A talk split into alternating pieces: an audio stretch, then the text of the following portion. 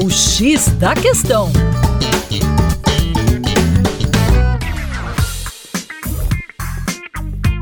Salve, salve, ouvintes da rádio Band News FM. Eu sou o professor Percy Fernandes, da equipe Terra Negra. E hoje vamos falar um pouquinho sobre avalanchas. Isso mesmo, você sabe o que são as avalanchas?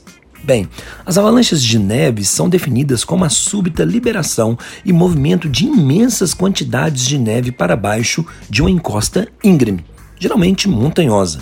Uma avalanche de neve é um tipo de evento de perda de massa em que a neve se move sob a influência da gravidade, podendo carregar outros materiais coletados enquanto desce a encosta. Entretanto, esses riscos naturais estão associados à neve e não a solos ou rochas, e são compreendidos examinando as características da neve. As avalanches ocorrem em condições específicas relacionadas a terreno, condições de cobertura de neve e tempo meteorológico. Terreno de avalanche consistem em encostas montanhosas com mais de 30 graus de inclinação e majoritariamente desflorestadas. Nessas encostas, a cobertura de neve da montanha acumula-se em camadas que refletem as diferenças das condições atmosféricas, temperaturas e ventos associados a cada tempestade.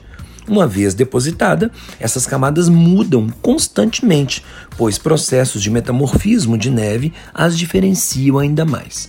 A cobertura de neve geralmente consiste em camadas fortes e fracas. E é exatamente quando a camada forte, chamada de laje ou placa, fica por cima de uma camada fraca, há possibilidades reais de avalanche. É isso aí. Para mais, acesse o nosso Instagram, arroba Terra Negra Brasil. Forte abraço!